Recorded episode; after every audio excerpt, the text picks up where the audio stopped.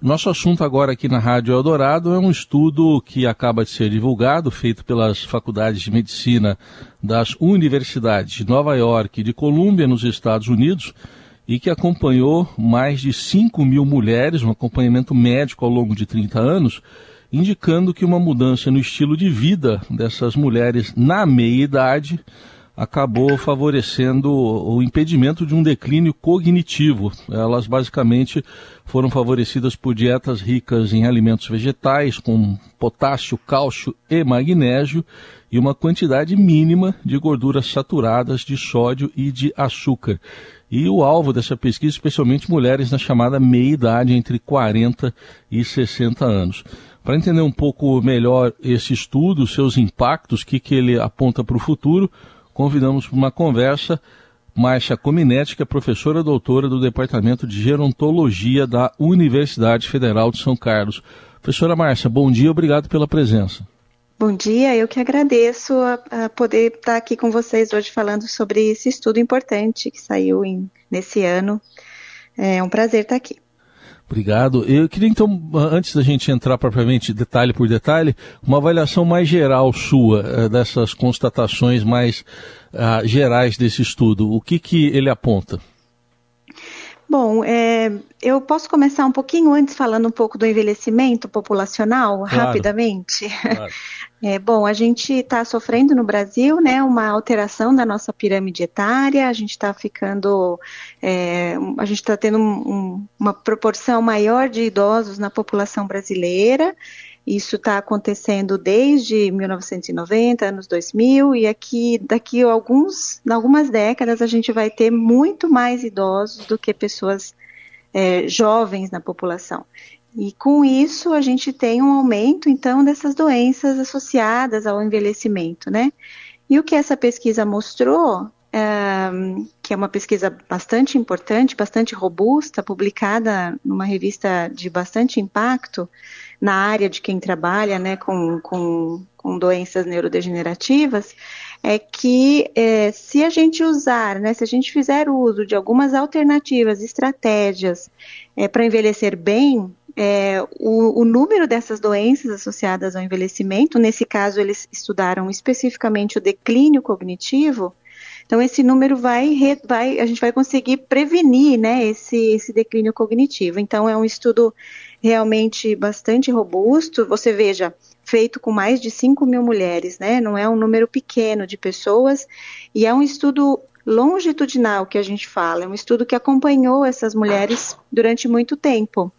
E a gente, então, nesses estudos longitudinais, a gente fala que a gente consegue ver um filme né, do que está acontecendo. Diferente de um estudo que não se acompanha essas pessoas por muito tempo, que a gente só vê uma foto. Quando a gente faz só um recorte transversal, a gente só vê uma foto. E você deve concordar comigo que um filme é muito mais fácil de entender do que uma foto, né? Se a gente for pensar assim, fazer uma comparação bem simples. Um filme a gente Certamente. consegue entender melhor o que está acontecendo, o contexto todo. Na foto a gente às vezes não consegue. Com certeza. Agora, na sua avaliação, por que, que a gente vê aqui, é lógico que a gente sabe que são alimentos saudáveis, né, os vegetais, mas o que, que pode explicar é, o, o favorecimento que eles causam aí contra o declínio cognitivo, vegetais contendo potássio, cálcio e magnésio? Veja, é, na verdade, a gente precisa pensar que um, quando a gente fala de declínio cognitivo, a gente vai, sem, sem muita dificuldade, associar isso com demência, né? Então, declínio cognitivo, o início dele, a gente pode não ter grandes problemas, mas quando a gente fala de um declínio cognitivo mais avançado, a gente está lidando com demências. E demência tem fator de risco. Esses fatores de risco incluem hipertensão, obesidade, diabetes. E tudo isso tem muito a ver com alimentação, né? Se eu tenho uma alimentação mais saudável, provavelmente eu vou ter menos risco de ser hipertenso. Essa dieta ela é ela pressupõe um, um consumo baixo de sal, né? É uma dieta que a gente chama de dieta DASH, que é uma dieta para uh, conter a hipertensão, na verdade. Então, ela é focada em bastante é, alimentos saudáveis, pouco sal, pouca gordura, muitos grãos, verduras, vegetais, carnes magras. Então, se eu faço uma alimentação saudável, eu vou ter menos obesidade, eu vou ter menos hipertensão, eu vou ter menos diabetes. E todos esses um, fatores de risco contribuem com as demências. Então, se a gente não pode eh, relacionar especificamente a potássio, cálcio ou magnésio, a gente tem que pensar uhum. numa dieta saudável, né, com poucos alimentos industrializados, pouca gordura saturada, é, e tudo isso vai contribuir então para diminuir o risco de declínio cognitivo. E por esse estudo, é, essas mulheres que foram acompanhadas por um período longo, né, de, de 30 anos, é, elas mantiveram essas dietas saudáveis entre os 40 e os 60. Mas isso não quer dizer que precisa começar aos 40, pode até começar mais cedo, né, professora? É, a gente fala que assim, ó, não tem tempo certo, mas o quanto antes melhor. Você pode começar aos 20, aos 30, aos 40, aos 50, quanto antes melhor. Então, assim, e não só com alimentação, né?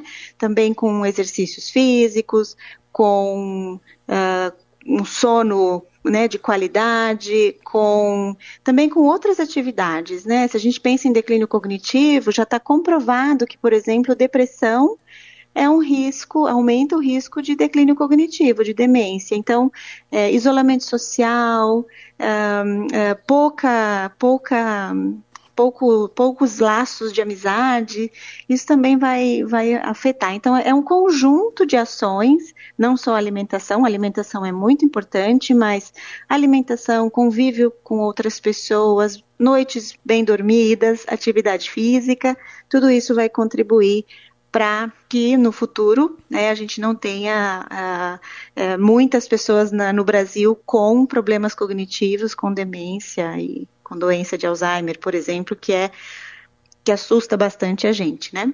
E professora, é, mesmo que a pessoa não comece cedo, ela tem lá um hábito de vida que não tem nada a ver com tudo isso que a senhora falou, tem um sedentarismo até, é, é sempre tempo de recomeçar, de se reeducar. Como que se dá essa reeducação?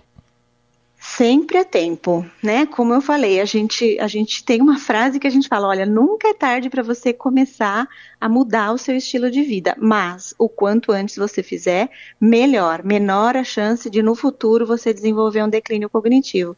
Então, é, busca atividades prazerosas para você, né? Atividades físicas, se você não gosta de caminhar, que se, se acha muito monótono, faça uma aula de dança, se você puder, né? E gostar. Ou faça um esporte coletivo, ou faça, enfim, procure algo que você gosta, porque quando a gente gosta de fazer atividade física, a gente faz com mais prazer e aí a adesão é maior, né? A gente consegue continuar fazendo aquela atividade por mais tempo. E isso serve então para outras atividades também. Quando a gente fala de declínio cognitivo, é muito importante a gente descobrir novas coisas, fazer, aprender novas coisas ao longo da vida, né? Então, aquela pessoa é, que, uh, enfim, você pode buscar atividades é, de convívio social, não sei, uma aula de dança, uma aula de teatro, enfim, algo que você não, não tenha feito na sua vida e que você consiga gostar de fazer e que isso prenda você é, e que, que faça você continuar aquela atividade. Isso é muito importante para evitar declínios cognitivos. Professora, nesse estudo, é, uma das aplicações foi de um, de um questionário com perguntas médicas. É, e, por exemplo, a, foram abordadas as dificuldades em ter lembrança de alguns eventos, até lista de compra, instruções orais, é, conversas em grupo e também locomoção por ruas conhecidas de uma determinada cidade. É, como é que a gente percebe no dia a dia quando essa dificuldade ocorre? Eu não estou falando mais só das mulheres, das pessoas em geral. A gente consegue perceber sozinho ou precisa de alguma ajuda? Essa é uma pergunta muito boa, né? Normalmente, quem percebe o início de um declínio cognitivo não é a própria pessoa, é alguém da família, né? Então, Uh, normalmente uh, alguém da família reconhece que você está esquecendo coisas, ou se repetindo muito, esquecendo a panela no fogão. Isso é, uma, é um, um, dos, um, um acontecimento que, que as pessoas que têm doença de Alzheimer passam, muitas delas passam, né?